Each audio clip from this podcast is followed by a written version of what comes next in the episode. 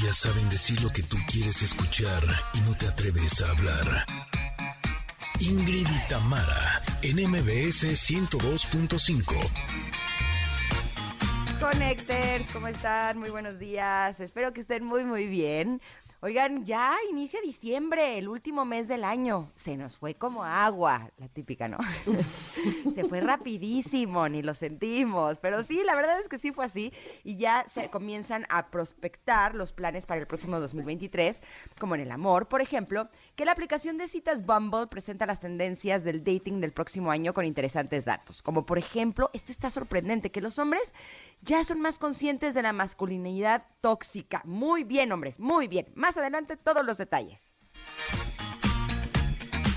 Mira tú, ah, mira tú. Connectors, buenos días. ¿Cómo les va? Bien, qué bueno. Oigan, feliz diciembre, feliz diciembre. La mayoría sabe, se está llevando a cabo la Feria Internacional del Libro de Guadalajara. Aquí lo hemos comentado alguna, eh, varias veces en esta semana.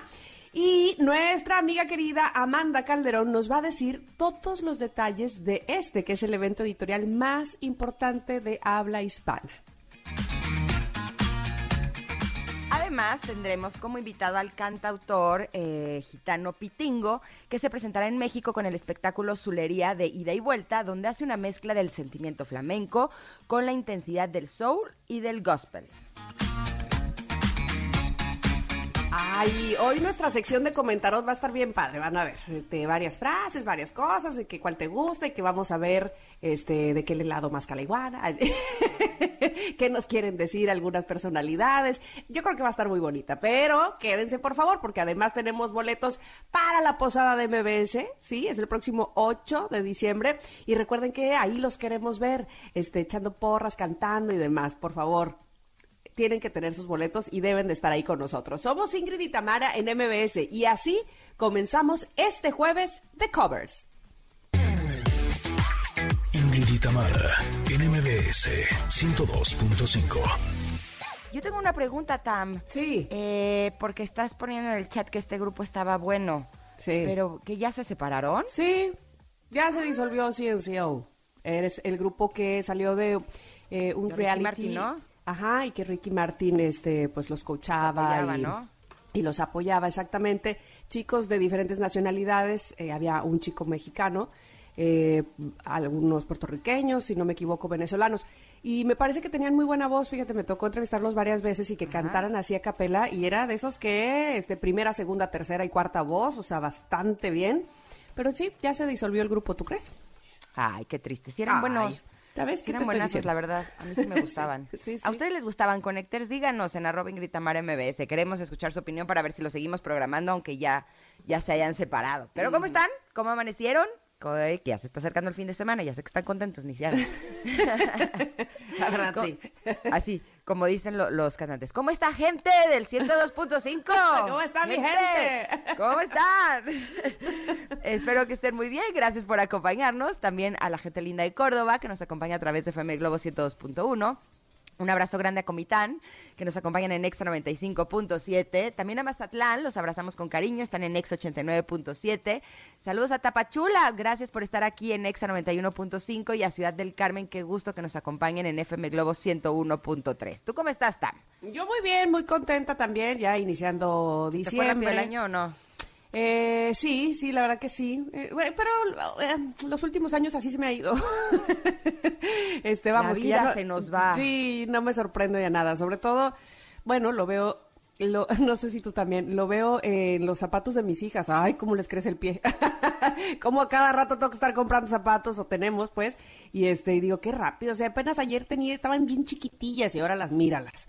Pero bueno, ¿Qué todo te digo bien. yo con un hijo que está a 15 días de cumplir 24? Sas. 24. O sea, ¿Qué le pasa? No, qué bueno, qué bueno, qué bueno. Que cumpla sí, por supuesto muchos, que qué bueno, porque además es un chavazo, pero no te creas, no es fácil. No, o sea, como yo lo que, sé. que uno ve la edad más en los hijos que en uno.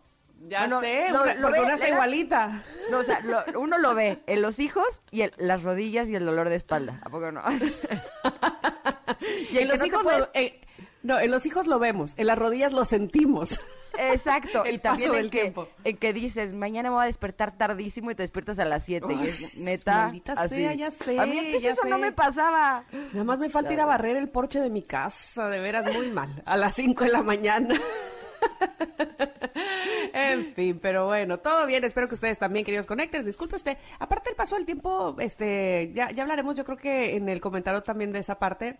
eh, pues hay que aprovecharlo, hay que aprovechar el paso del tiempo. Y quiero decirles, hablando del tiempo, Hoy, este día, es Día Mundial de la Lucha contra el SIDA, es la efeméride del día de hoy. En 1988, el Día Mundial de la Lucha contra el SIDA se convirtió en el primer Día Internacional de la Salud Mundial. Eh, esto se celebra cada año, el primero de diciembre, como un llamado mundial para apoyar los esfuerzos globales para prevenir nuevas infecciones por el VIH y ampliar la concientización y los conocimientos sobre el virus. Qué importante estar informados. Y parece mentira que eh, a estas alturas y con tanto que nos da la tecnología, eh, con tanta cercanía que nos da a la información, todavía desconocemos muchísimo y es muy importante, por supuesto, como decía, y yo, yo sé que ustedes lo saben, mantenerse informados de este y de cualquier otro dato, por supuesto, pero de este en específico que se celebra el Día Mundial de la Lucha contra el SIDA. Exactamente. Oigan, y también por otro lado, tenemos pregunta del día. Ya veo que están contestando connectors, este, y le voy a preguntar a Ingrid. Ingrid. Ingrid. Ingrid. ¿A la nueva o a la vieja? A la o a la nueva, híjole. nueva Ingrid. A la no te voy a decir este a todas las Ingrids porque supongo que tendrás que ir a darte un, un clavado a tu pasado. ¿Alguna vez has tenido una relación amorosa a distancia o lo que le llaman amor de lejos? Pues la verdad, no. No. ¿Y eso qué, qué opinas entonces? Pues mira, les voy a decir la verdad. Hace eh, un tiempito me querían presentar a un hombre que vive en San Diego, Ajá. con unas referencias espectaculares, ¿no? No, no, no, no, no, ese currículum ni o Obama. sea, Ay, sí. espectaculares. Lo que yo les pueda decir es poco. Ok, Y la verdad es que sí accedí. Solamente que justo, esto fue yo creo que en jul- junio. Ujú. Y él se había ido de viaje y me dijeron cuando regrese de viaje o coordinamos el date. Y, en, e- y yo dije, ok, va, o sea, sí estaba dispuesta, ¿sabes? Es algo que nunca he probado y dije, bueno, podemos probarlo, ¿no? Pero en eso se murió el papá de mis hijos y entonces la verdad cancelé la posibilidad de date porque dije es que ahorita sí ya no está fácil que yo pueda estar viajando, ¿sabes? Como Claro, que antes tenía disponibilidad cuando mis hijos eh, visitaran a su papá, pero ahora sí se me iba a complicar muchísimo el hecho de que yo pudiera eh, dar la- el tiempo y la atención a una persona que no vive en mi país. Sí, sí, sí. Y entonces, pues no les podría decir si funciona. o Todavía, no he- no he no me por pude ahí. dar la oportunidad, así. Bueno, sí, sí, se tiene que dar, se dará. Ya verás. Exacto. O- O sea, ahorita ya lo veo difícil, honestamente. Creo que ya es algo que no podría tener esa posibilidad, ¿no? Porque mis circunstancias cambiaron drásticamente. Pero, eh, pues yo sí quisiera que nuestros conectores nos dijeran si creen que es posible, si creen que funciona, si creen que es funcional. Pues ahora sí que nomás para saber. Oye, ¿Tú, pues, Sam, has tenido Bajo mi experiencia, Ernesto fue mi amor de lejos, un año, once meses. Todo nuestro noviazgo fue amor de lejos. Todo nuestro noviazgo fue amor de lejos. Y yo, honestamente, sí creo que tiene que ver con las personas y no con la distancia. puedes vivir en el mismo fraccionamiento y luego, ¿para qué te cuento? Este, y- o puedes, fíjate que cuando yo llegué a Ciudad de México, me daba mucha vergüenza, ¿verdad? Porque yo eh, eh, me acuerdo que en alguna vez en un programa de radio que tenía yo que se llamaba, mi primero, ahí en Ciudad de México, que se llamaba La Confidente de la Radio, hablábamos del amor, a- amor de lejos. Y me hablaban personas para decirme, sí, porque mira, es que yo vivo acá en Xochimilco y este mi novio vive y me, me decía, no sé, el norte de la ciudad, de la misma ciudad. Y yo, ¿qué? Eso no es amor de lejos. Pero yo, pues evidentemente en provincia, yo sentía, no, pues en la misma ciudad no es amor de lejos. Y claro, entiendo que pasando viaducto ya es amor de lejos. Ya necesitas viáticos. O sea, es una ciudad grande, se necesitan horas a lo mejor para trasladarse de un lugar a otro. Y eso te imposibilita. Pero así vivieras juntos, si no tienes esa disposición, si no tienes eh, ese respeto por esa otra persona, pues lo mismo da de cerca o de lejos, ¿estás de acuerdo? Sí, totalmente. Sí, por eso sí, o sea, yo sí estaba dispuesta a dar, a dar la oportunidad. Pero, Pero también creo que tiene justo que ver con las circunstancias, ¿no? si eres una sí, sí. persona que tiene demasiado trabajo, por ejemplo, una relación a distancia creo que se complicaría mucho. O si eres una persona que necesita demasiada presencia por parte de su pareja, pues también creo que una relación a distancia sería, sería complicada, ¿no? Pues sí, hay veces que te haces más presente cuando estás eh, a, a distancia. Y ahora, fíjate, después de pandemia que ya eh, la tecnología ha ayudado, pues este, nosotros no teníamos eso en aquel momento, pero, pero yo supongo que ahora es distinto. En fin, oigan, pues este, la respuesta a esta pregunta la pueden poner en arroba Ingrid MBS, que siempre nos dará mucho gusto leerles y conocerles. Pero antes de irnos a un corte, quiero decirles que en este programa nos encanta sorprenderte, ¿a poco no?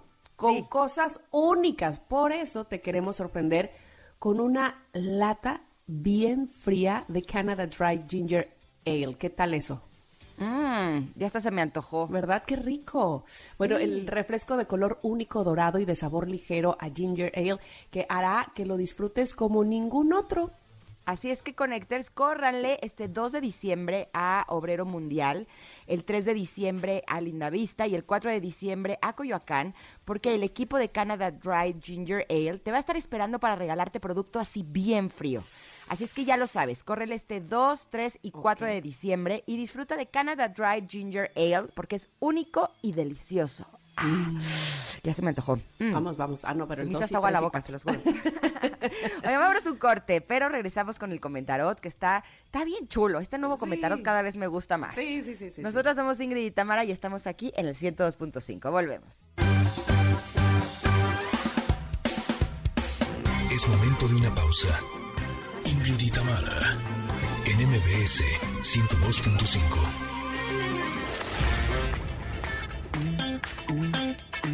Ingrid y Tamara, en MBS 102.5.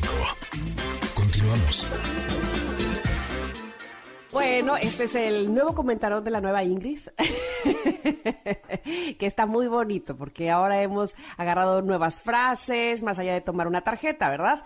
Y eh, me encontré con esta infografía, son ocho frases de mujeres inspiradoras. Y entonces le dije a Ingrid, ¿sabes qué? Tú agárrate las que más te gusten para que hables de ellas. Yo voy a tomar también las que más me, me gustaron o más me están quedando, digamos, en este momento. Eh, entonces, decidí tomar eh, esta de Amelia Earhart, que dice, la decisión más difícil es la decisión de tomar acción. Esa me queda muy bien a mí. y hemos hablado varias veces aquí de cómo no contenerme, no pensar las cosas 184 veces, eh, sobre todo tener más claro qué es lo que dice mi intuición.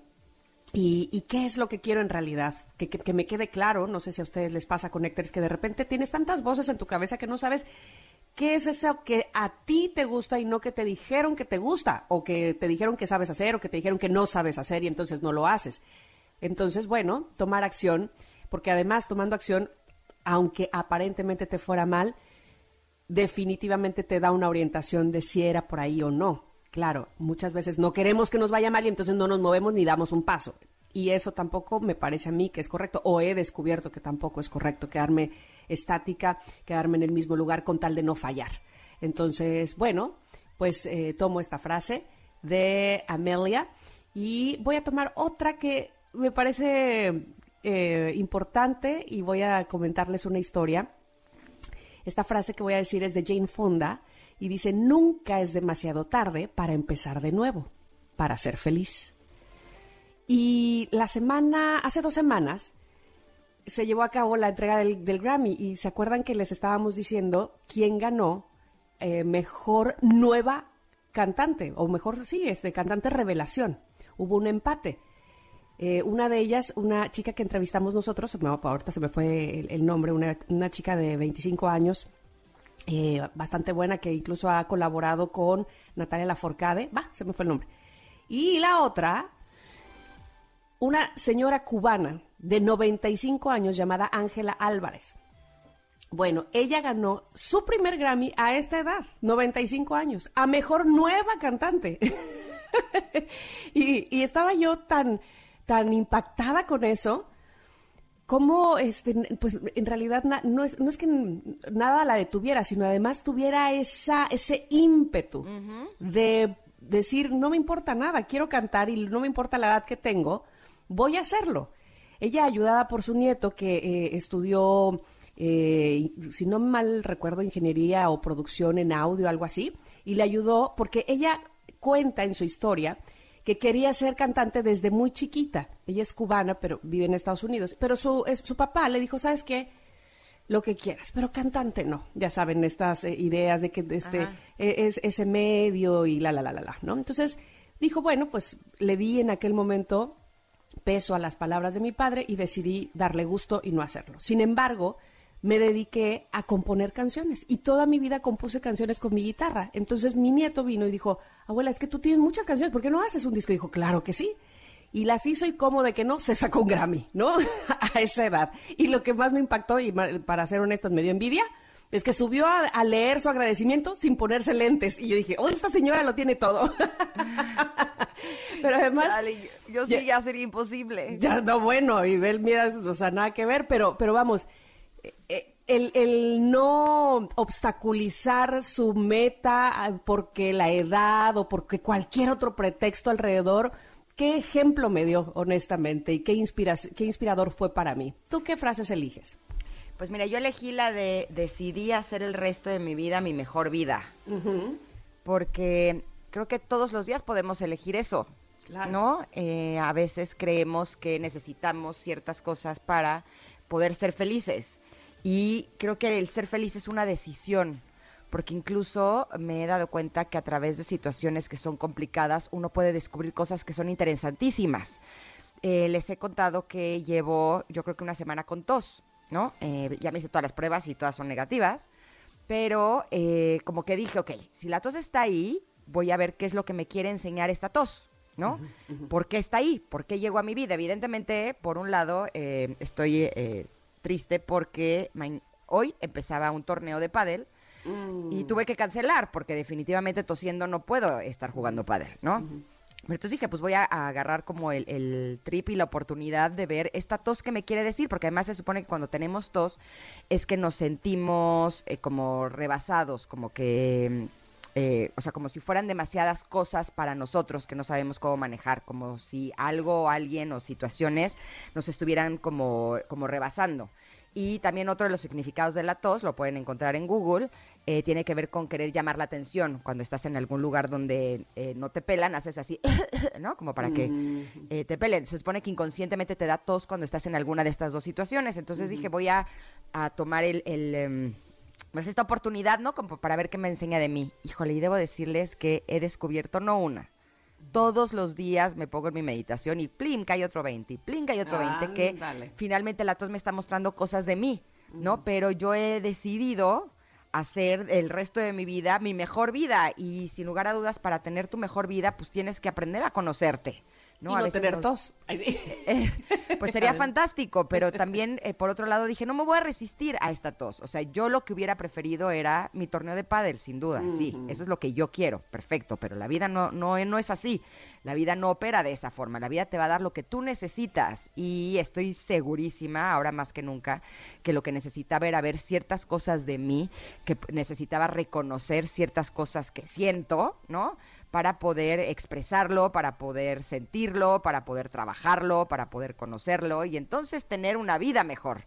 Así es que me encantó esta frase de, de Louise Hay, que bueno, es una mujer que eh, justo escribió un libro, eh, ahorita se me fue el nombre, que tiene que ver con cómo eh, las enfermedades, ¿no? Te muestran cosas de ti y cómo si descubres cómo de manera inconsciente está eso hecho y te atreves a deshacer como ese nudo, puedes curarte. Tengo entendida que ella se curó de cáncer a través de esta técnica mm. que comparte en, en, sus libros y tiene actualmente eh, plataformas y, o sea, tiene como mucho, tiene toda una industria en la que incluso se hace alianza con muchos sabios y con muchas personas que se dedican al mundo del bienestar. Así es que creo que es una gran frase. Decidí hacer el resto de mi vida mi mejor vida. Vamos a decidir eso el día de hoy, ¿va? Perfecto, perfecto. Pues me, me encanta que hayas eh, elegido esa.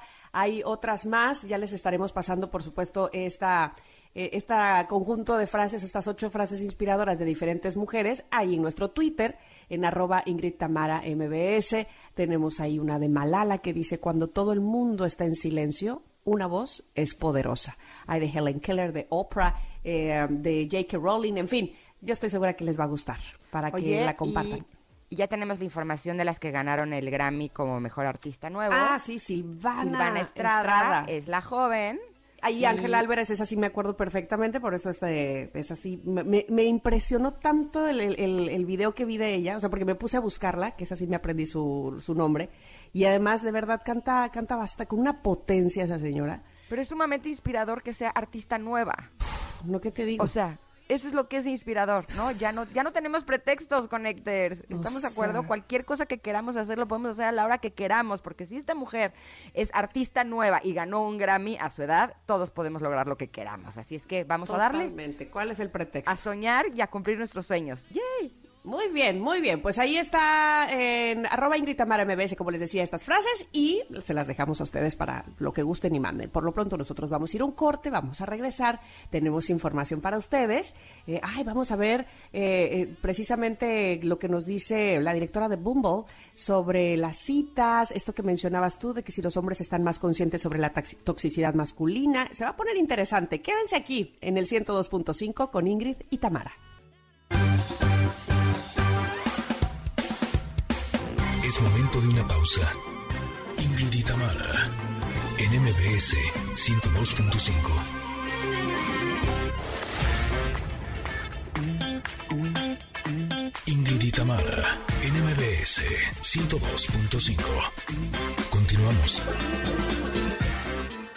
ya estamos en el último bocadito de este año y queremos saber cómo nos deparan los astros para las citas del próximo año a todos los solteros y a las solteras. Por eso estamos muy, muy contentas de poder recibir en este programa a Javier Tuirán, director de comunicaciones para América Latina de Bumble, que nos va a decir cuáles son las tendencias del dating para el próximo año. ¿Cómo estás, Javier? Buen día.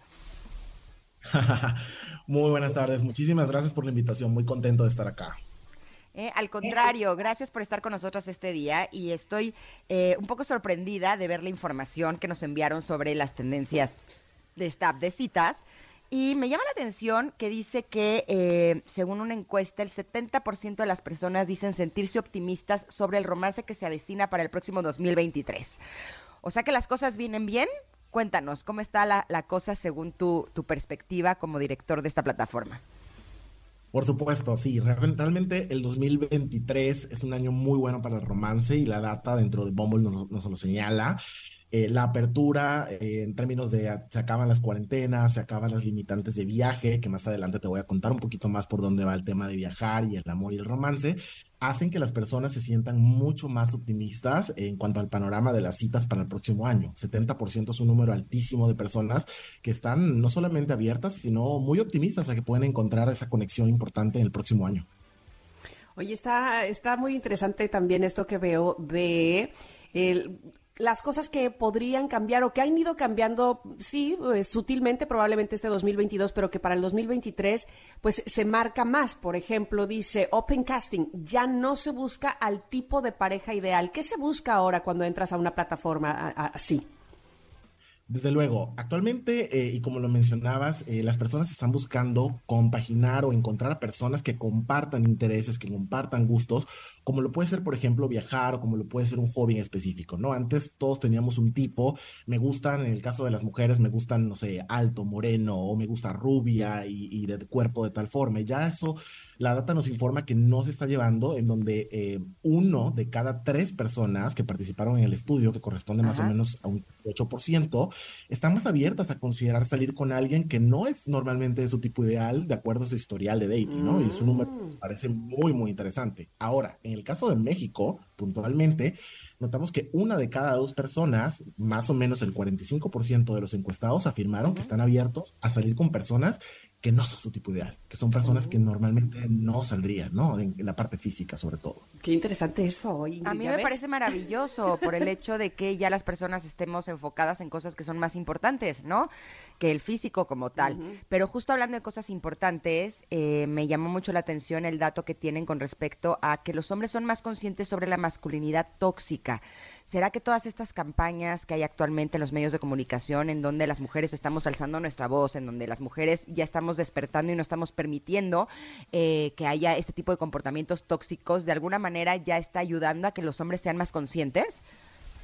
Yo creo que hay un factor definitivamente importante y tiene que ver con los límites que las mujeres están dispuestas a establecer, particularmente en el dating, y es algo que hemos visto en nuestra plataforma constantemente, en donde las mujeres desde el comienzo, al dar el primer paso, ponen ese tono de la relación. La relación va a, seguir este tono de comunicación, va a seguir esta línea de comunicación, y yo creo que eso hace que de alguna forma te confrontes como hombre con algunas realidades interesantes, ¿no? Un tema que, nos llamó mucho la atención en, en, este nuevo concepto de masculinidad moderna es que tres de cada cuatro personas, aproximadamente el 74% de los hombres en el estudio, eh, dijeron que han examinado su comportamiento, han, han tomado una, reflexión y un proceso de examinación interno para entender realmente en los tiempos actuales qué es aceptable y qué no, eh, y un poquito entender más por dónde viene el concepto de masculinidad tóxica y qué me van a dejar o permitir una mujer este, hacer o no en materia de ese tema, ¿no? Qué importante eso de eh, establecer los límites, claro. Oye, eh, suponiendo que hay personas eh, que nos están escuchando que probablemente no estén tan familiarizadas con este tipo de app o de plataforma o de más que más que de plataforma, este tipo de actividad de encontrar o tratar de encontrar una pareja por este medio. Eh, ¿Tú crees que cada vez son más quienes se han involucrado ya a través de este tipo de plataformas o todavía sigue habiendo mucho, eh, no sé, limitante, prejuicio quizá y hay algo que los detenga? Dos tendencias eh, muy relacionadas a la, a la, pregunta que me haces. La primera es que eh, tiene un factor generacional importante, ¿no? Para, para las generaciones más nuevas, las personas de la llamada generación Z o inclusive generación millennial, eh, hay una línea que se ha difuminado por completo entre el online dating, las, las, citas en línea, y el dating tradicional. Ya esa línea no existe. Para las personas de la generación Z y de la generación millennial, ya la forma por default de conocer a alguien o, de tratar, nadie, ningún chavo de 18 o 25 años te dice, voy a ir a un bar a, levantar con alguien una chava. Y eso no se usa. voy a dar un rol a ver qué consigo. Ya de entrada están en Bumble están en las aplicaciones de citas, este, conectando con personas. Este es un, un, elemento, pero como tú lo mencionabas, hay otro elemento y es el elemento que aquí en México nos pega eh, a todos y es el tabú, ¿no?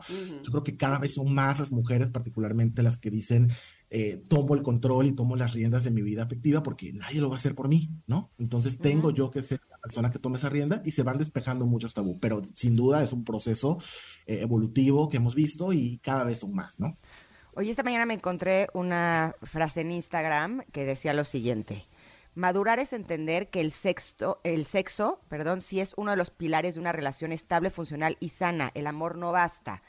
Y por eso, eh, ahora que estábamos hablando de tabús, eh, ¿cómo ha cambiado, cómo ha, se ha modificado el, sexo con respecto en el área del dating? Porque pues finalmente el que tengas los mismos intereses sexuales es una de las cosas más importantes, ¿no? Pero por supuesto, la compatibilidad sexual cobra aún mayor relevancia, si fuera posible, eh, de cara al 2023.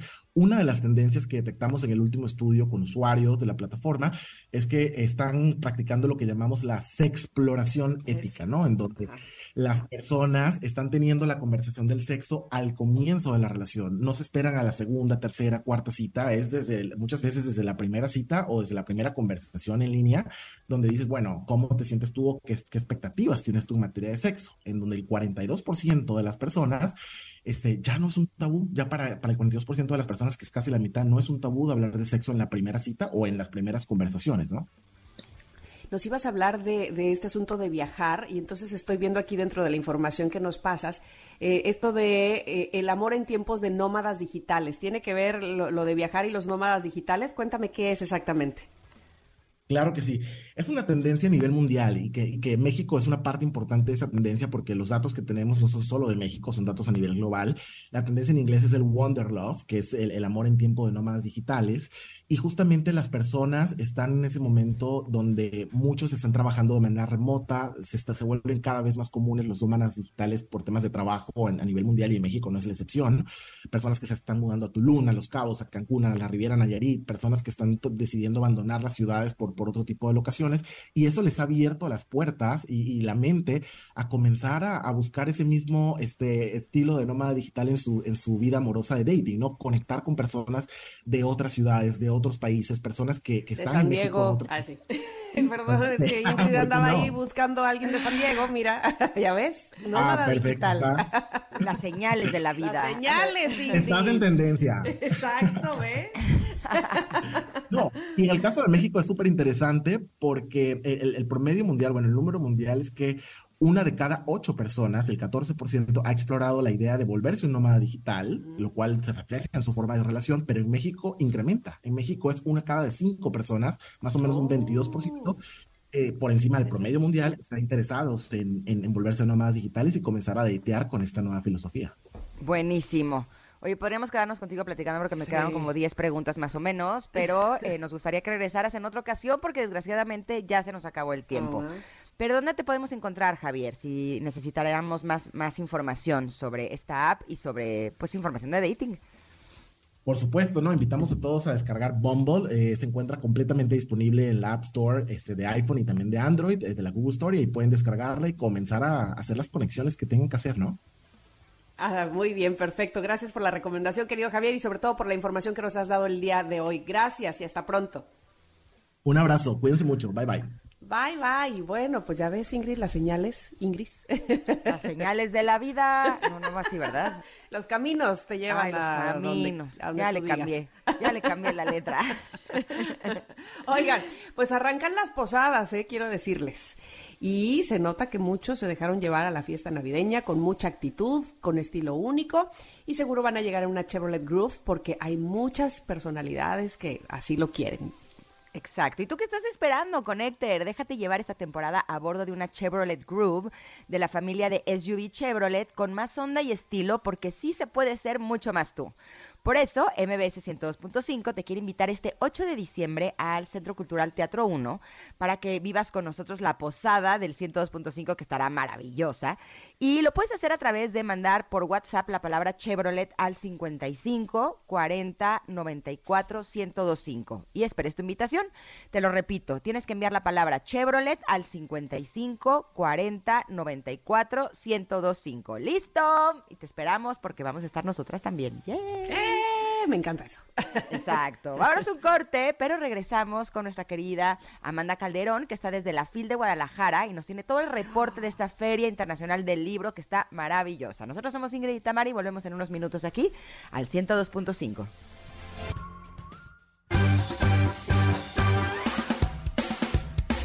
Es momento de una pausa. Ingrid y Tamara, en MBS 102.5.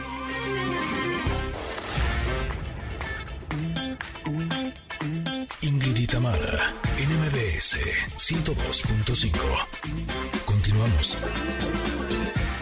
Me encanta, me encanta. Eres bárbara. Sí, de verdad eres bárbara. O sea, tu biblioteca musical en la cabeza, no, de verdad no deja de sorprenderme. mira que ya llevamos más, dos años, más de dos años de programa, ¿eh? Ajá. E, era Leonel, ¿verdad? Haciendo dueto. Cuéntame, por favor, quién tiene este cover. Mientras eh, les cuento yo a ustedes que, eh, sí, Leonel me dice, muy bien, muy bien. Eh, Amanda Calderón está desde la FIL Guadalajara. Recibe toda mi envidia, Amanda.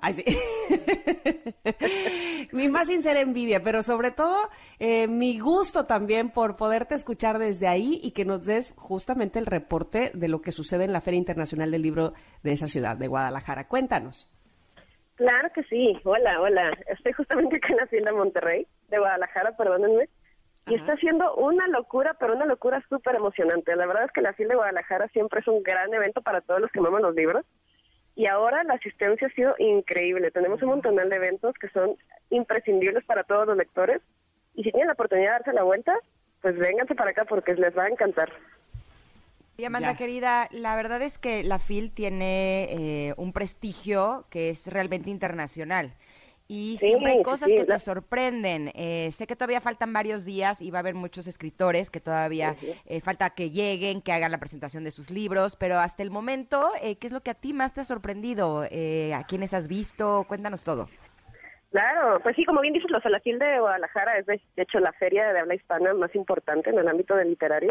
Así que hemos tenido eventos de todo tipo. Justamente esta semana tuvimos a Joana Marcos, que fue un, una revolución, de verdad que fue increíble, por la cantidad de asistentes que tuvo su presentación y también lo interesados que estaban en ella, ¿no? Y también tenemos pues autores de talla internacional como Joel Dicker, que si no, no han leído, se lo recomiendo un montón, siempre lo estoy recomendando por todo el mundo, y tuvimos la oportunidad y el placer de tenerlo en la FIL de Guadalajara. Oye, Amanda, estoy pensando, probablemente habrá, desgraciadamente, mucha gente que no se ha podido dar la oportunidad de estar en la FIL. Y me gustaría que eh, les hicieras un recorrido virtual, si así se puede llamar, de una vez que entras, no nada más hay stands de libros, que eso es importantísimo, evidentemente. ¿Qué más pueden encontrar? No, la fila Guadalajara es un mundo. O sea, primero pues tenemos que sepan un espacio dedicado al invitado de honor. Cada fila de Guadalajara tiene un invitado especial y este año fue Sharjah, que además es súper increíble porque es el primer eh, invitado de honor del mundo árabe, de Medio Oriente, que viene como invitado para la fila de Guadalajara. Así que tenemos diferentes espacios dentro de la FIL en la que hay pues exposiciones culturales relacionadas con el país que este año les digo que Sharjah. Y además de los de las presentaciones de libros, de los stands de libros que son un montón, hay un mundo de editoriales eh, independientes que tienen una oferta editorial increíble. Tenemos también, justamente hoy arranca el Salón del Cómic en la FIL de Guadalajara, que es un espacio dedicado 100% a todos los artistas del cómic y editoriales del cómic, que es mm. también increíble. Es un lugar al que tienen que ir y también si tienen la oportunidad de hacerlo. También tenemos la parte internacional, que también me encanta porque vienen países de diferentes partes del mundo a presentar su oferta cultural, que también es algo que tienen que ver para que vean toda la oferta que hay, aparte de la oferta pues habla hispana, mexicana y latinoamericana, porque vienen países de todo el mundo. Qué maravilla. Y dime algo, Amanda, eh, ¿quién falta por llegar? ¿Quiénes serán los que estarán presentándose el fin de semana? Este fin de semana tenemos pues, bastantes presentaciones todavía, lo cual me encanta. Eh, pueden vernos para... Hoy tenemos una presentación súper especial que es de Distrito Manga, que es nuestro nuevo sello de técnico, que me encanta porque estamos eh, oh. incursionando en la parte del manga japonés. ¡Ah, qué maravilla! Sí, va a estar increíble, increíble. También tenemos a Pedro J. Fernández, tenemos que de verdad es que es un mundo. Alejandro Ordóñez, Alejandro Toledo, tenemos a Flor Salvador, a Eva Muñoz, que también son dos estrellas de la literatura juvenil que van a estar increíbles. Así que hay un montón de cosas que hacer. La verdad es que si vienes aquí, aunque no sepas muy bien a quién quieres ver, te vas a encontrar una presentación que te va a llamar la atención y de que te la vas a pasar genial. Sí, porque además, este, aunque como bien dices, no es que lleves a lo mejor una idea de eh, específica de voy a ir a ver a tal autor, ahí puedes más bien descubrir muchas cosas que probablemente no tenías ni en la mira, ¿no? Y eso es lo interesante de la FIL, que te pone ahora sí que todo en charola de plata para que para que puedas ir eh, conociendo más de la literatura actual sobre todo me encanta que digas este esto de, de, la manga porque evidentemente hay muchos jóvenes que se inclinan por esa por esa, por esa materia, por ese rubro de literatura. Aquí tengo una en casa, por ejemplo. Y entonces quiere decir que chicos y grandes y de todas las edades pueden encontrar algo que les llame la atención. No, definitivamente. O sea, y si te gusta la literatura juvenil o la literatura de adultos, pues también tenemos a Pérez Reverte, por ejemplo, que va a ser una gran presentación. Tenemos a Volpi. Hay un montón de cosas. A mí me encanta ir a la FIL y sin saber muy bien qué es lo que quiero ver, ver rápido el programa y meterme en una presentación y escuchar hablar al autor de algún libro que yo ni siquiera conocía, ¿no? Y que seguramente en esa presentación me voy a enamorar de él y lo voy a leer y mm. voy a estar encantada de él. Qué maravilla, la verdad es que estás en el paraíso de muchos. Yo estoy. Sigue disfrutando y estaremos muy, muy felices de tenerte próximamente por acá para que nos traigas las recomendaciones. Escoge los mejores tres de la FIL de Guadalajara para que entonces tengamos cosas no solamente interesantes que leer, sino también que regalar para la próxima Navidad. Ay, sí, buenísimo. ¿Dónde te encontramos, Amanda? Eh, ¿De mis redes o...? Sí, por favor. Ah, ok, pues está bien.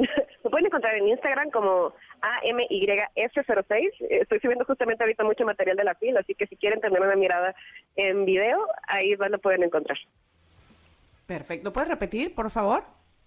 Eh, Amy's, eh, AMYS06. AMY, ok, perfecto. Muchas gracias, Amanda, y te vemos aquí próximamente. Nos vemos muy pronto. Que disfrutes.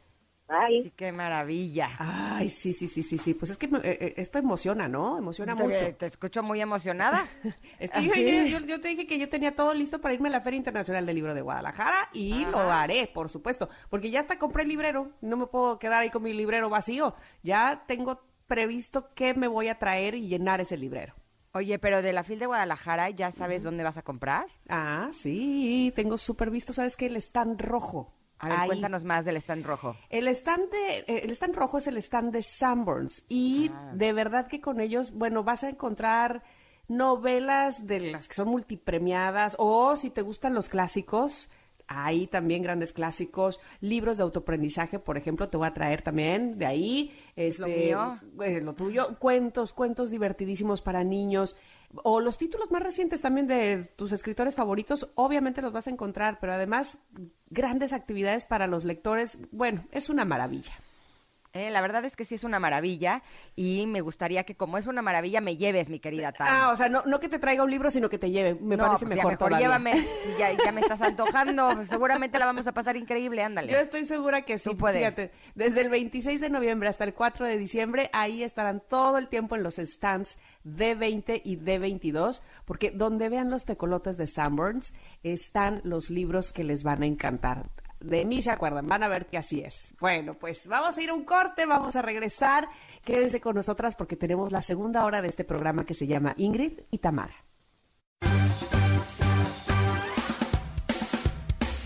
Es momento de una pausa. Ingrid y Tamara, en MBS 102.5. Ingrid y Tamara, MBS 102.5. Continuamos. Connectors, en la primera hora de Ingrid y Tamara, platicamos con Samantha, no, con, con Javier de, de Bumble, sí, que eh, nos platicó sobre cómo viene el ligue y las cintas, las, las cintas, no, las citas en el 2023, y esto fue lo que nos dijo, escuchen. En el caso de México, notamos que una de cada dos personas, más o menos el 45% de los encuestados, afirmaron que están abiertos a salir con personas que no son su tipo ideal, que son personas que normalmente no saldrían, ¿no? En, en la parte física, sobre todo. Y más adelante platicaremos con el cantador gitano Pitingo que nos va a invitar a su show Solería de ida y vuelta. Nosotras somos Ingrid y Tamara y estamos aquí en MBS. Continuamos.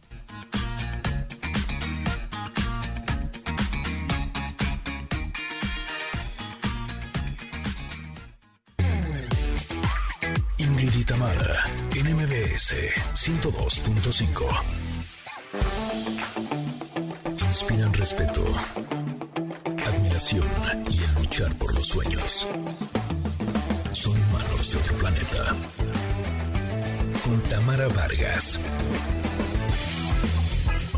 Este momento me gusta, espero que ustedes también, siempre reconocer, eh, pues de alguna manera, aunque se le ha dado reconocimientos por todos lados, pero siempre reconocer a una persona por su talento, su trayectoria, inclusive por su, eh, su manera de ser, sus características como ser humano, eh, pues siempre viene bien porque es muy motivador, muy inspirador y eh, de eso se trata precisamente esta sección que se llama Humanos de otro planeta, que parece que de dónde, de dónde vienen estos humanos, que uno pudiera creer que todo en la vida les sale muy bien, este, que por eso son tan exitosos y, y no necesariamente, evidentemente como todos los humanos, pues eh, seguramente tienen eh, problemáticas que han ido resolviendo al- a los pasos del, del día o de sus días y que lo que sí es que cuando se muestran con todo su talento y con toda eh, su luminosidad, pues de verdad nos regalan cosas maravillosas. Y es el caso de la persona de la que voy a hablar hoy y que seguramente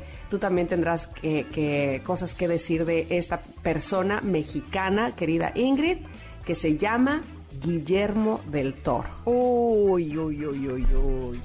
Eh, bueno, soy muy fan. Así. Totalmente, pero, pero no sé si te pasa con Guillermo del Toro, eh, que no solamente es que lo quieres a través de, de su arte y de las películas que hemos visto de él, sino, no sé, ca- cada vez que eh, lo vemos, inclusive posteando algo en Twitter o apoyando a, a ciertas Sí, sí. personas, su lado altruista, su lado buena onda, Este, evidentemente no conocemos todo de él, no, no somos íntimas amigas de, este, de esta persona. Desgraciadamente.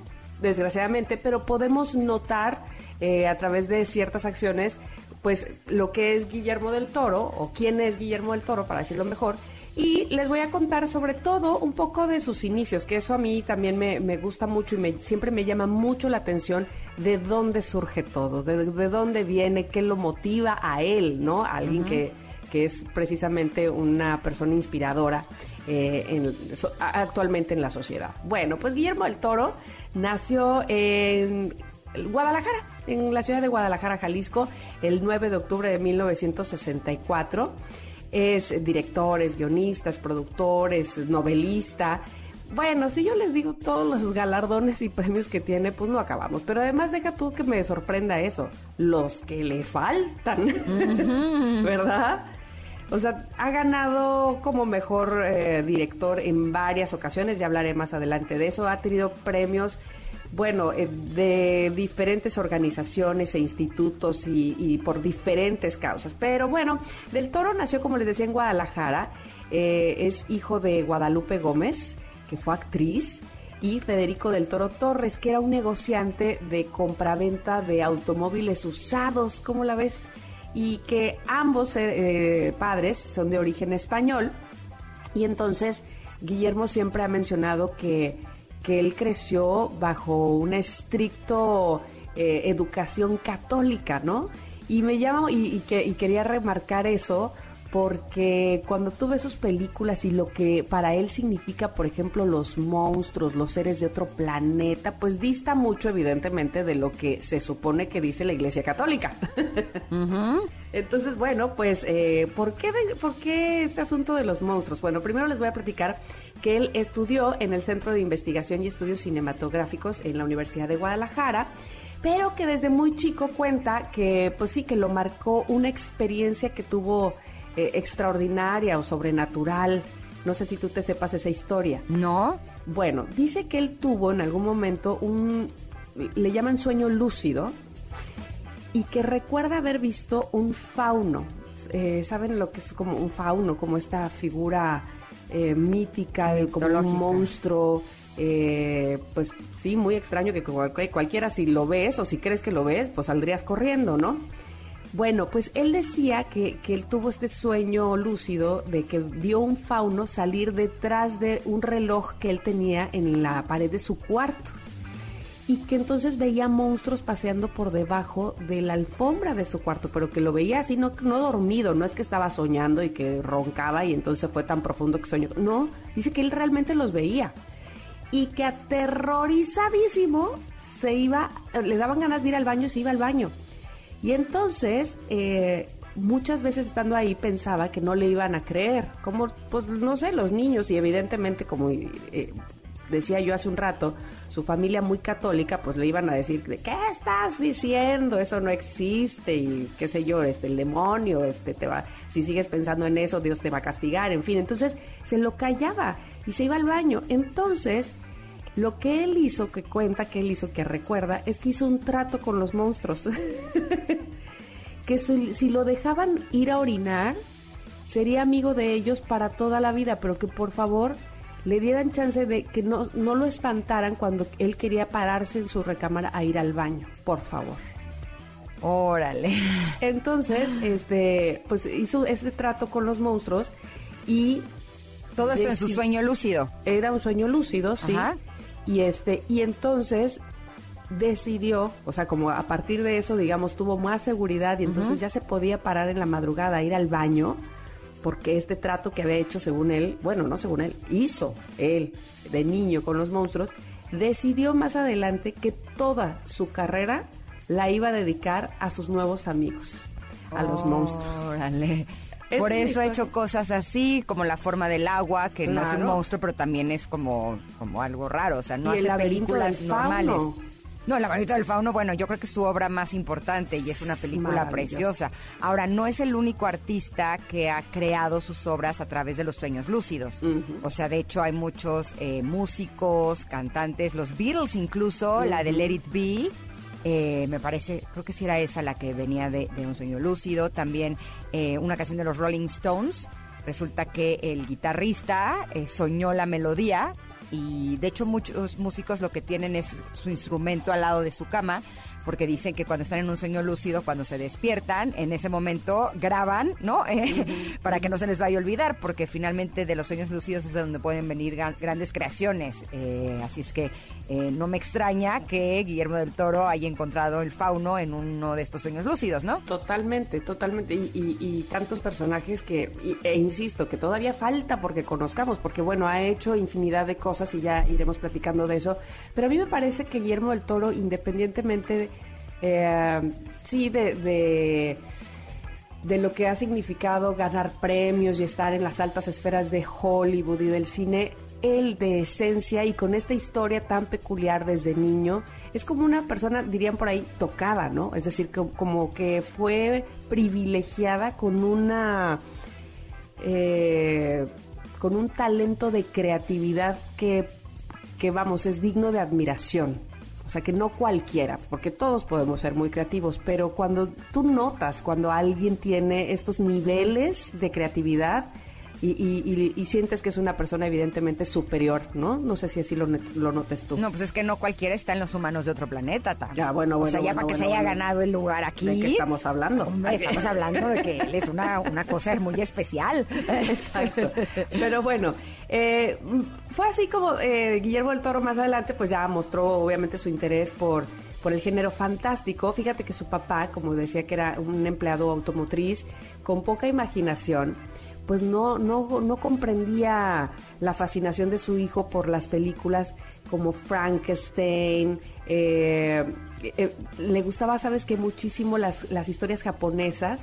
Él cuenta que veía Astro Boy, por ejemplo, eh, La Princesa Caballero y Godzilla, y que también eh, tenía una revista clásica que era Famous Monsters of Finland, pero que era tan fanático que él no tenía, o sea, él no sabía inglés, pero veía las, la- los dibujos y dijo, ¿sabe que Yo tengo que aprender inglés, pero no entiendo absolutamente nada, pero quiero seguirla leyendo. Y a partir de ahí es que se motiva a aprender inglés, a un inglés eh, excelente, por supuesto, y, y gracias a un cómic, gracias a una revista. Por eso es que él también se siente muy agradecido con este o con, con- con los cómics, con las revistas precisamente de historietas, y es que también se lanza por ahí.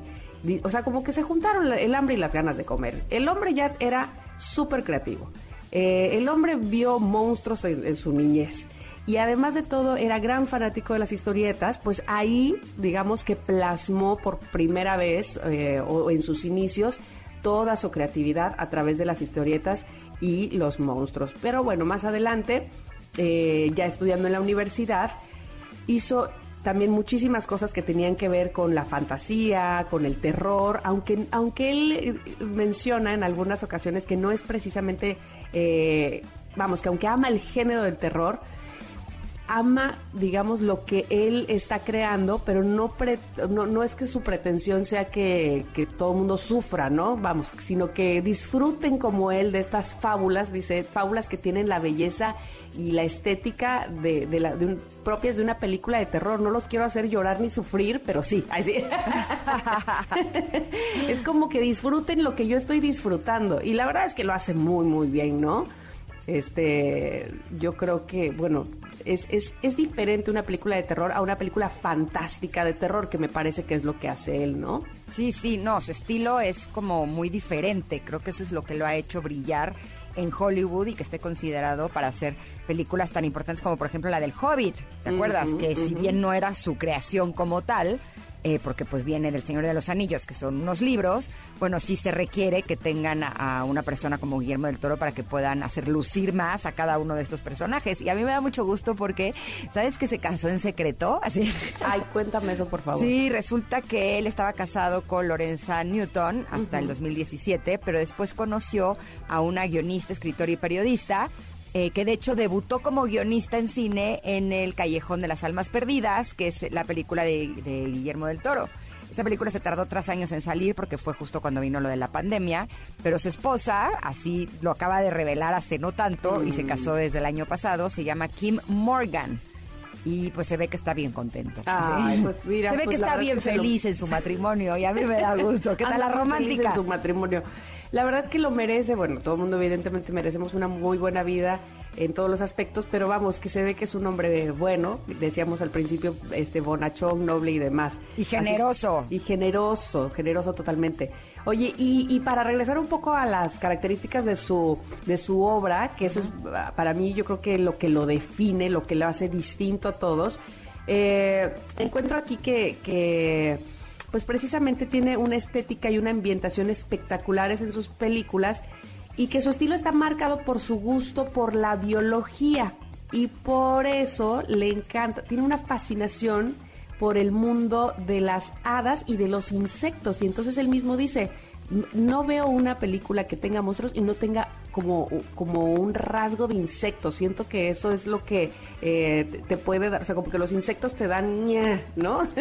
Desde el inicio. Y entonces magnificarlos, hacerlos monstruos, pues evidentemente eh, lo hace pues más aterrador. Dice, mi fascinación hacia ellos es casi antropológica, los estudio, los disecciono en algunas de mis películas, quiero saber cómo funcionan, qué aspecto tienen por dentro, cómo se comportan y los magnifico. Me encanta el fetichismo por los insectos. ¿Qué tal? Y se le nota. Dice, pero además me encantan los monstruos, los lugares oscuros, la relojería, la maquinaria, los engrajes, los engranajes, cómo funciona todo desde adentro. Por eso es que me encanta saber cómo funcionan los monstruos en, su- en su psicología. No, este, este tipo es que está muy, muy metido en lo suyo y eso me encanta. De verdad que eh, no de embalde ha ganado tantos premios como decíamos al principio, no de embalde lo llaman para tantas producciones ahora mismo, pues estamos eh, pendientes obviamente de Pinocho. Y, y por qué lo llaman a él y por qué bueno y ahí hay un insecto importantísimo en esa en esa película que es Pepe Grillo y que evidentemente eh, pues nos, nos, nos remonta o más bien nos hace meternos en su cabeza a través de su estilo y de todo lo que tiene que ofrecernos por su talento. Eh, pues ya nada más por último decir que evidentemente Guillermo del Toro es una persona que es un humano de otro planeta, la cantidad de premios que ha ganado desde el 93 con Cronos, 2007 El laberinto del fauno, 2017 La forma del agua y bueno, eh, los que, los que faltan. 2008 también El laberinto del fauno, en fin. Es un humano de otro planeta, es mexicano, es un tipazo y, y tenemos mucho por disfrutar de este gran cineasta Guillermo del Toro. Ta, Me Bueno. encantó, mi Tam. Eres lo máximo. Amo No, humanos de otro planeta. Y además dedicado a Guillermo del Toro, qué maravilla, ¿no? Sí, sí, sí, la verdad es que este, ojalá que lo hayan disfrutado tanto como, como yo cuando lo hago. De verdad que hablar de esas personas me inspira mucho y eh, esa es la intención de esta sección. Pero Muy bueno, bien. muy bien. Eh, en estas fiestas quiero decirte algo. Regala amor, Ingrid, por favor. Sabor y un práctico set de refractarios. ¡Ay, eso me encanta! ¿Cómo lo logramos? Dinos. Bueno, pues mira, canjea etiquetas, corcholatas, envases, latas o tapas de productos de Cooperativa Pascual. Cinco de cada una más 100 pesos y llévate tu set, escucha esto, de cuatro fabulosos refractarios. Es que están divinos. Sí, ya los vi y están padrísimos. ¿Verdad? Yo sé que a ti también te van a encantar. Así es que te invitamos a que consultes las bases en promocionespascual.com.mx y regálate esta promoción con todo el sabor de Cooperativa Pascual. Calidad que sabe a tradición. Come bien. Listo, vamos a un Listo. corte. Pero regresamos, tenemos todavía mucho más para ti aquí en Ingrid y Tamara. Volvemos.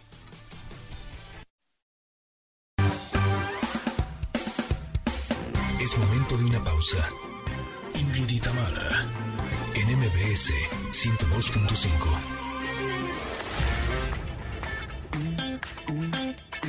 Ingrid y en MBS 102.5. Continuamos. Estamos preparando una gran posada para todos ustedes. Esto que estamos escuchando es Río Roma porque es uno de los cantantes que estará en esta gran posada a la que quiero que ustedes asistan, se la pasen increíble, convivan con todos nosotros. Va a estar buenísima nuestra posada de MBS 102.5. Ya se está acercando el día y la buena noticia es que les tenemos boletos. Sí, me pues. encanta, me encanta. Mira, es una posada para cantar de estas que, que, que, que del corazón salen, ¿no? Las de Río Roma. Bueno, las de Miriam Montemayor que te digo.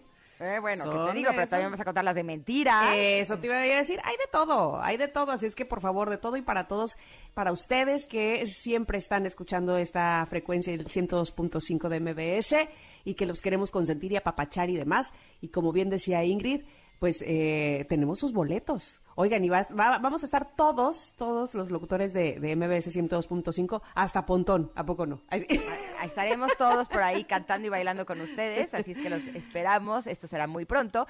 Y tenemos ya sus boletos, así es que en este momento vamos a regalarles 10 pases dobles para que vayan a asistir a esta posada. A las primeras 10 personas que a través de Twitter, arroba Ingrid Tamara MBS, nos digan alguno de los que estará cantando en esta gran posada, ¿va? Ándale. Que nos digan el nombre de algún grupo, solista, dueto, o que sea uno, con eso listo. Se llevan uno de estos 10 pases dobles, en donde, bueno, vamos a pasar la recontrabombísima. Y les queremos recordar que a los que ya tienen sus boletos, este sábado haremos una entrega express en Mariano Escobedo 532 en la colonia Anzures a partir de las 11 de la mañana para que eh, puedas ir por ellos y eh, puedas disfrutar con nosotros eh, ya muy, muy pronto, el 8 de diciembre, en esta gran posada de MBS 102.5. Perfecto, perfecto. Oye, yo nada más, antes de pasar a lo que sigue, que ya sé que sigue, nada más quiero agradecer precisamente a los connectors que han contestado la pregunta del día, que hoy preguntábamos si tú has vivido alguna vez un amor a distancia, un amor de lejos, cómo te fue, cuéntanos qué, qué, qué pachó, qué pachó, si te funcionó o no. Eh, por ejemplo, Mim dice, mi primer novio desde la secu, seguimos aunque íbamos a prepas diferentes. Luego no se quedó en la universidad y lo mandaron a vivir a Pachuca y seguimos todavía unos meses más. Él estaba en crisis y nos vimos cada vez menos y poco a poco después se acabó. Bueno, ahí está una de las respuestas de si han vivido un amor de lejos. Ah, mira, Adilén dice, en mi experiencia no funciona. Saludos. Ya, sí, Adilén también dice que no, no funciona. Y Yashua dice que tiene una amiga de Perú que le encantaría conocer la Ciudad de México y probar una variedad de comida que se llama Karina y que la conoció en Face y platicaron de todo. Mira. Ah, pues, Pues anímese. Exactamente. Dile a Karina que se anime. Que, bueno, además, las personas que vienen a México siempre se terminan enamorando de México. O sea que con eso ya tienes la mitad del, del camino ganado. Confía en eso, claro, claro, claro. Eric dice, pues no sé, pero ando en eso, ándale. Pero te tienes que esforzar en más detalles y espero que me vaya bien. ¡Ay, mucha suerte, Eric! Que les vaya muy bien, muy bien. Ojalá que sí se dé y se dé todo muy padre. Bueno. Oigan, y tenemos más invitaciones para todos ustedes. Queremos invitarlos a que no falten al evento de The Beatles Sinfónico. Si te gusta el rock, te van a estar esperando el próximo martes 6 de diciembre en el Teatro Metropolitan en punto de las 8.30 de la noche, donde van a contar con la increíble participación de la Orquesta Sinfónica de la Universidad Autónoma de, Gua- de Tlaxcala perdón, y el grupo de rock referente en su género Cuarto Blanco. Wow, oigan, es un concierto con causa a beneficio de Fundación MBS Radio. Así es que ustedes pueden comprar sus boletos en Ticketmaster o en la taquilla del Teatro Metropolitan también. Si requirieran de más información, pueden entrar a www.conciertoconcausa.org. Boeing, calidad que sabe a tradición. Come bien, Fundación MBS Radio te invita. Y Y, te tenemos tres regalos. Exactamente, les tenemos tres pases dobles para este, para este concierto con causa. Así es que, ¿qué les parece si nos escriben en arroba Ingrid Tamara MBS cuál es su canción favorita de los Beatles? Para este concierto de Beatles Sinfónico, ¿cuál es su canción favorita de los Beatles? En arroba Ingrid Tamara MBS y los primeros tres que lleguen, pues se llevan estos pases dobles, ¿te parece bien? Y ta, ta, ta, tarara, Se lo lleva, se lo llevó, sí, sí. Listo. Oigan, vámonos un corte, pero regresamos para platicar con Pitingo sobre soulería de ida y vuelta. Nosotros somos Ingrid y Tamara y estamos aquí en el 102.5. Volvemos. Es momento de una pausa. Ingrid y en MBS 102.5.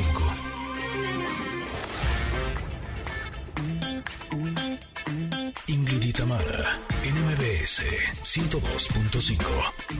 Continuamos.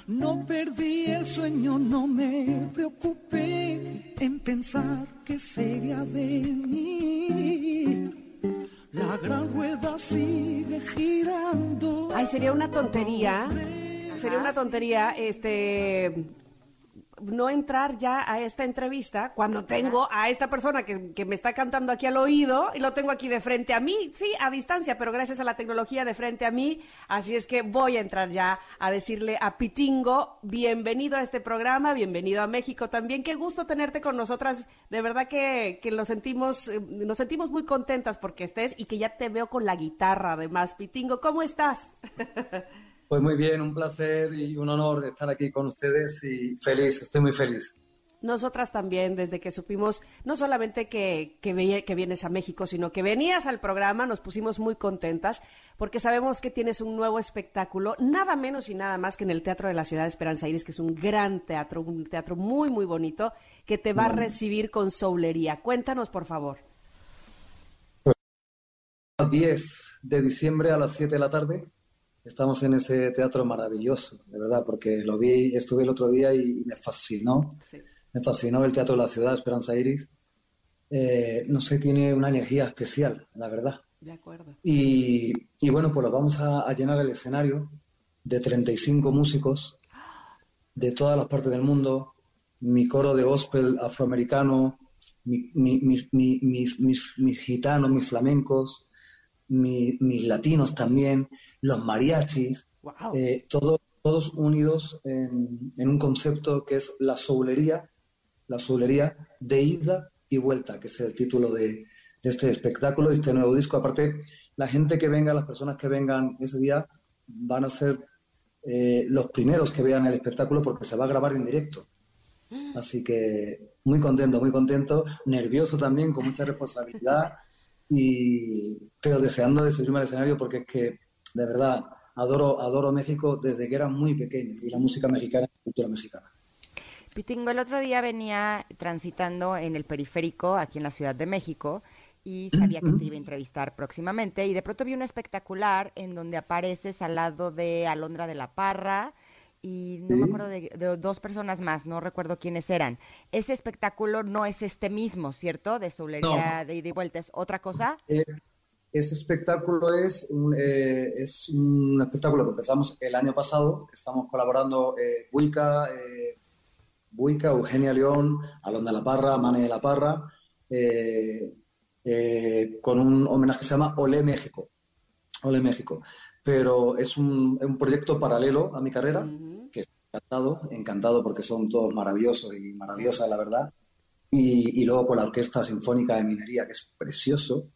Eh, pero bueno, eh, vengo a presentar eh, el de ida y vuelta, claro. Solería de ida y vuelta, que es otro concepto diferente, que es lo que yo hago en, es la influencia ¿no? de, todas esas culturas y, y, cada vez más, cada vez más, porque eh, contra más años voy cumpliendo, me apetece eh, eh, conocer otras culturas, otros países, también me enriquece como persona y artísticamente mm, muchísimo. Oye, eh, estaba escuchándote hace un momento que decías que si la parte del soul, del flamenco, que si mariachis, van a romper los vidrios ahí de, de la Esperanza Iris con tanta energía, de tantos ritmos y tantos géneros que te mueven tanto, ¿no? Y también hablabas de este gusto por México, de este amor que le tienes a México desde pequeño y que seguramente te hace conocer nuestro país, eh, digamos, más a fondo o más detenidamente y acabas de ser nominado al Grammy nada menos que por Cucurrucucu Paloma.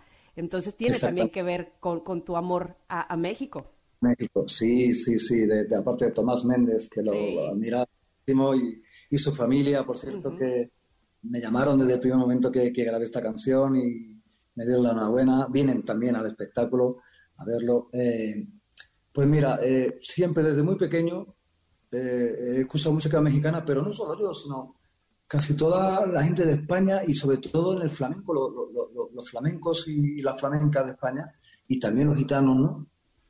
Eh, siempre desde pequeños nos han cantado música mexicana. Mi abuela, pues cantaba una cosa preciosa que decía que se me acabe la vida frente a una copa de vino. Muy bonito, lo hacía por bulería, o me cantaba el cucurucucú, o cantaba, luego se ponía a cantar flamenco, volvía otra vez, cantaba Cielito Lindo por bulería, porque lo hacía, eso lo hacía en España una gitana maravillosa que ya falleció hace ya mucho tiempo, en 1930 por ahí, 1930-40, eh, la niña de los peines en España. La niña de los Entonces, siempre hemos tenido muy, muy presente los flamencos, la música mexicana y, y- y la Latinoamérica en general, ¿no? El bolero, pero siempre lo hemos pasado a nuestra, a nuestra forma.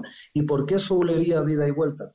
Pues bueno, en el flamenco existe ya los cantes de ida y vuelta, porque es- por, por- por ese intercambio de culturas que ha habido durante tantos años, y están las colombianas, las guajiras, las habaneras, hay tantos cantes de ida y vuelta, tiene mucho que ver el flamenco con, con Latinoamérica. Claro. Y yo, bueno, pues doy un pasito más y quiero incluir esto, eh, eh, esta música mariachi, ¿no? Acordarme de José Alfredo Jiménez, de, de- de Tomás Méndez, de, de todas esas personas que, que han dejado esas canciones tan, tan, tan, tan increíbles. Y por supuesto también me acuerdo de otros autores de toda Latinoamérica, porque hay muchas sorpresas. Eh, cantamos también a Carlos Vives a una manera completamente diferente. Cantamos también a Juan Luis Guerra en una manera completamente diferente.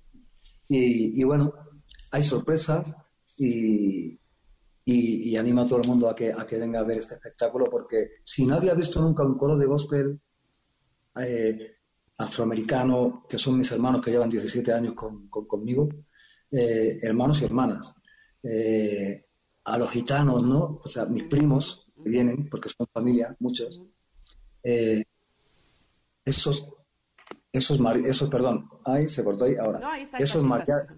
sí, esos mariachis maravillosos, son 15 mariachis, toda la, ti- de todas las, perdón, ay, a ver, es que empiezan a llamarme por teléfono, hija mía, Oye, no, no, no, no vaya a ser que este se nos corte por algún momento y no te podamos escuchar en vivo, ¿verdad, Ingrid? No, no, Sería no, por genial. Dios, por- Sí, justo te iba a pedir qué es lo que Eso. nos vas a interpretar, Pitingo. Sí, antes de que... Ah, bueno, pues o- os voy a, os voy a interpretar eh, Cucurucucu Paloma de, de- de Tomás Méndez. Eso. A Dale. forma, ¿no? Algo Por favor. tranquilito en la mañana. Sí. Os hago, os ha- os hago un trocito, ¿vale? Por favor. De la vale.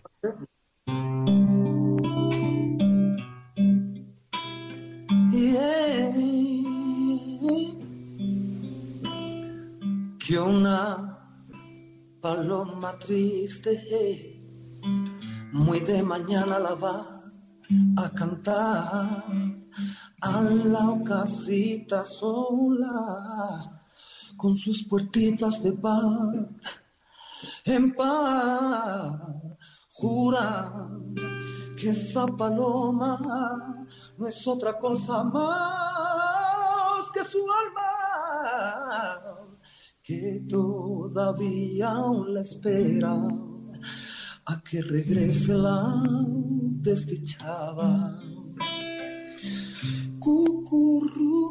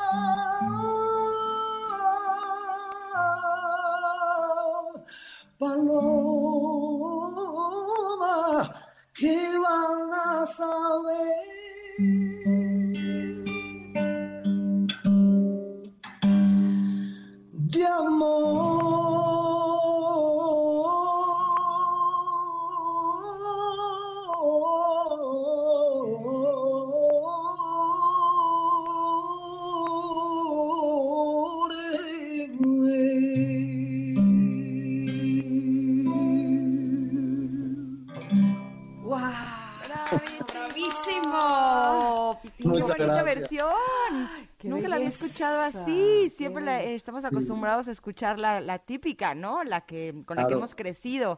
Y tú le pusiste tu toque, no solamente romántico, sino también de soul, también de, de bailao. Flamenco, sí. Oh, Una, una completa belleza. Estoy segura de que el concierto que tendrás próximamente será todo un éxito. ¿Nos puedes volver a invitar, por favor?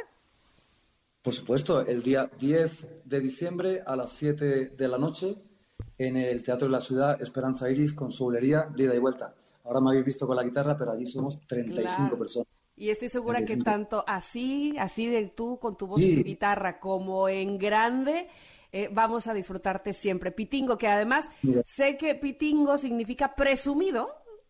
Sí, presumido, en España presumido significa, bueno, que vamos siempre muy arreglados, ¿no? Ya mi familia eran, ah. gente muy, muy pobre, pero siempre iban muy arreglados y decía, decían la gente y los gitanos del pueblo, ¿no? Decían, qué poco de dinero tienen y qué pitingo van siempre, ¿no? Eso. Pues muy orgullosos, además, obviamente. Orgullosos, me, encanta que así que así vayas porque obviamente tienes que presumir esa voz y esa música y la, y, la gente que te acompañará el próximo 10 de diciembre en el escenario, a todos los que te acompañaremos desde el público. De verdad que muchísimas ah. gracias, Pitingo. Feliz, gracias. Muchas gracias, de verdad. Muchas gracias, de corazón. Éxito, éxito. Gracias. Nosotras vamos a ir a un corte, ¿verdad? Por supuesto, pero regresamos. Tenemos todavía mucho más para ti aquí en Ingrid y Tamara. Volvemos. Es momento de una pausa. Ingrid y Tamara en MBS 102.5.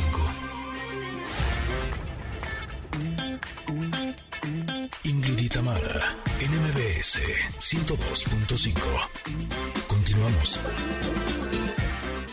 ya empezamos a escuchar los villancicos, pero también arrancan las posadas. ¿Y saben qué? Se nota que muchos se dejaron llevar a la fiesta navideña con mucha actitud y estilo único. Seguro llegaron en una Chevrolet Groove porque hay mucha personalidad por aquí, ¿verdad? Sí, ¿tú qué esperas? Déjate llevar esta temporada a bordo de una Chevrolet Groove de la familia SUV Chevrolet con más onda, con más estilo, porque sí se puede ser mucho más tú. MBS 102.5 te invita este 8 de diciembre en el Centro Cultural Teatro 1 a nuestra posada. Manda por WhatsApp la palabra Chevrolet al 55 40 94 1025 y espera tu invitación. Te repito, la palabra Chevrolet al 55 40 94 1025. Ahí te queremos ver, ¿verdad que sí? Sí, el 8, el 8 de diciembre. Bueno, pues se nos ha acabado el programa, oye, qué rápido. Eh, sí. Qué rápido se nos está yendo todo. Todo, Pero estuvimos muy, muy felices de que nos acompañaran. Muchas gracias por eso. Nos vamos a escuchar nuevamente mañana, pero el día de hoy se quedan con Pontón, que les tiene un gran programa de estilo de vida digital. Bueno, bye. Bye, bye. Ingrid y Tamara te esperan en la siguiente emisión, MBS 102.5.